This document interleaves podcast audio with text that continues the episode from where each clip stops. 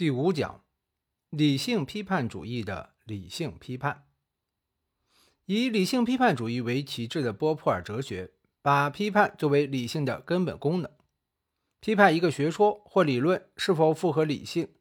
也要以其批判功能为标准。批判的标准有双重含义：第一重含义是看这个学说或理论是否具有批判其他理论的内容；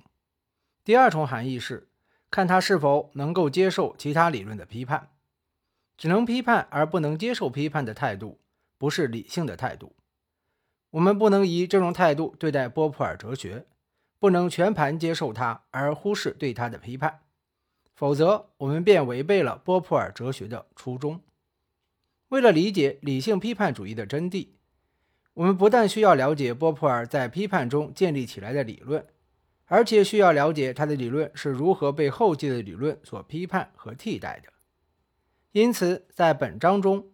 我们将根据波普尔之后的科学哲学和政治哲学的发展趋向，来批判和评价他的哲学思想。第一节，波普尔哲学的影响。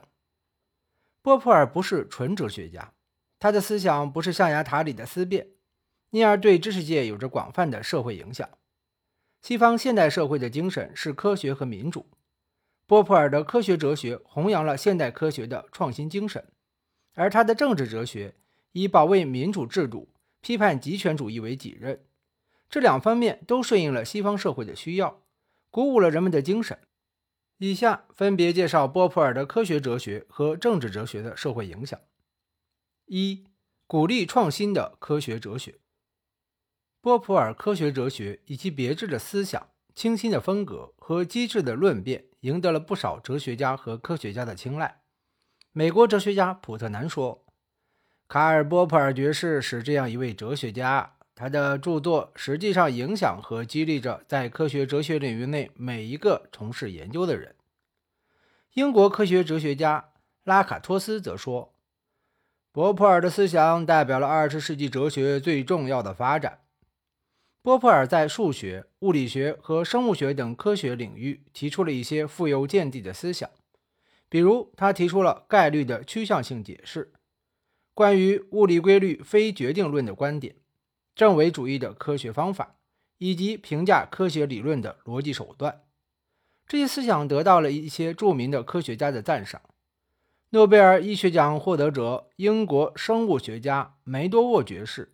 于一九七二年七月二十八日在 BBC 广播中说：“我认为波普尔是有史以来无与伦比的最伟大的科学哲学家。”另一位诺贝尔奖金获得者、澳大利亚生理学家艾克尔斯爵士在《面对现实》一书中说：“可以这样说，我的科学成就归功于一九四五年我对波普尔关于科学探索行为的教导的皈依。”在这种行为的城市上，以及在对神经生理学基本问题的探索中，我一直努力地跟随波普尔。他建议科学家应该阅读和思考科学哲学方面的著作，以此打下他们科学生涯的基础。美国著名的数学家和理论天文学家邦迪爵士直截了当地宣称：“科学就是科学的方法，科学的方法就是波普尔所说的方法。”诺贝尔奖获得者、法国分子生物学家莫诺在《论偶然性与必然性》一书中指出，偶然性是生物学的中心概念，分子的偶然突变是进化和创造的源泉，进化论的根基是非决定论。他还提出了批判的认识论，主张客观知识是真理的唯一可靠形式。这些思想与波普尔的进化认识论有不谋而合之处。他说。在这些方面，我发现自己与波普尔完全一致，并为此而感到自豪。波普尔六十寿辰之际，二十九位著名的科学家和哲学家，包括诺贝尔奖获得者、美国物理学家布里奇曼等人撰文庆祝。加拿大物理学家和哲学家邦格在文集的序言中说：“波普尔已经被公认为当代最深刻、最严谨、最富才华和独创精神的思想家。”这种说法有点言过其实，不过他的另一句话却是毋庸置疑的：波普尔的追随者和他在学术上的对手都对他怀有极大的尊敬。不错，不管人们是否赞成他的哲学，但却不能忽视他在科学界中的影响。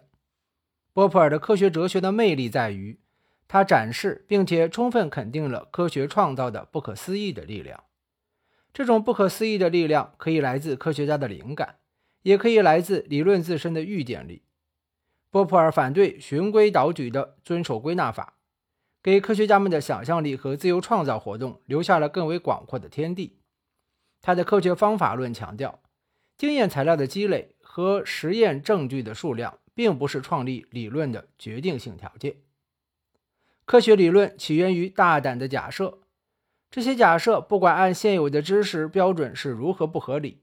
一旦他成功地解释了现有知识无法回答的问题。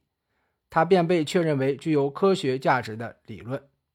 这种科学方法鼓励科学家主动地发现问题，大胆的假设，既敢于批评公认的权威，也欢迎对自己的假设的证伪。现代科学的灵魂和发展动力是不断的创新。波普尔的科学哲学为科学创新指出了路径和方法，因此受到了科学家的广泛好评。二、波普尔的政治哲学的影响。二十世纪哲学经历了科学主义与人本主义的分裂，有些人采取了反科学主义和非理性主义的立场，比如海德格尔流露出对现代技术的不信任感，法兰克福学派对工具理性之意识形态特征的批判，最后，竟至费耶阿本德做出了科学是最新的教条、最新的宗教的断言。哲学家常常指责说。科学的进步非但没有提高人的价值，甚至以忽视或牺牲人的价值为代价。这些指责引导一些人相信，民主精神崇尚价值观念，与科学精神难以相容。他们把科学理性当作与民主和自由格格不入的意识形态来反对。与这些把科学与民主割裂开来的哲学相反，波普尔的批判理性主义是科学观和民主观相统一的理论。科学和民主都是排错的过程，科学寻求正伪，民主寻求避害，两者都服从一个非决定论的操作程序。科学知识增长遵从进化模式，而开放社会实行渐进的社会工程。两者都向来自对立面的批判开放。科学假说要求正伪性的严格检验，民主制度要求权力的制衡。两者都给个人主义的自由留下了广阔的天地。科学活动中的猜想不受拘束，开放社会的个人幸福不被控制。在二十世纪五十和六十年代，西欧的左派知识分子、社会主义者和激进的青年学生，大抵以存在主义、法兰克福学派的批判理论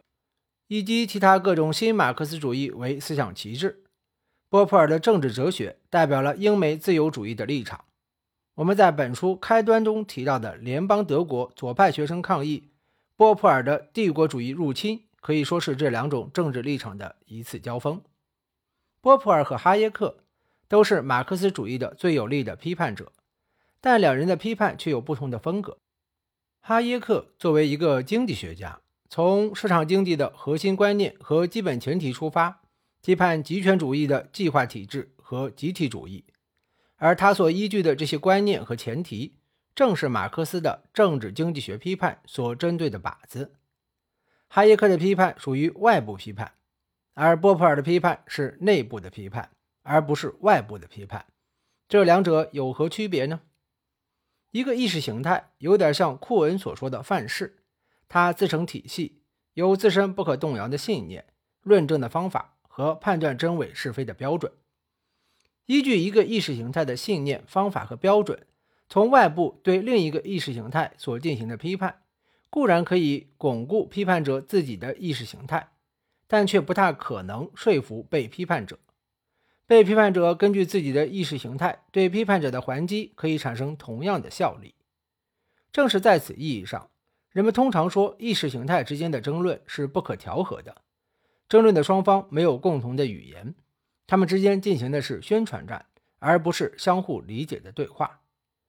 所谓内部批判，顾名思义，就是站在一个意识形态的内部，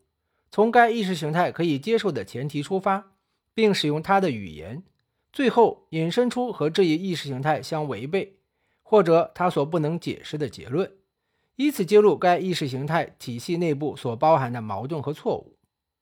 波普尔对马克思主义的批判是内部批判。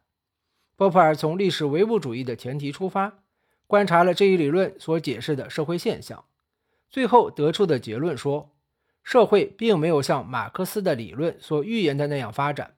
马克思主义被他所解释的事实证伪了。波普尔的内部批判构成了对马克思主义严重的挑战。《马克思传》的作者柏林说：“卡尔·波普尔博士的《开放社会及其敌人》是一部具有罕见的创新性和力量的著作。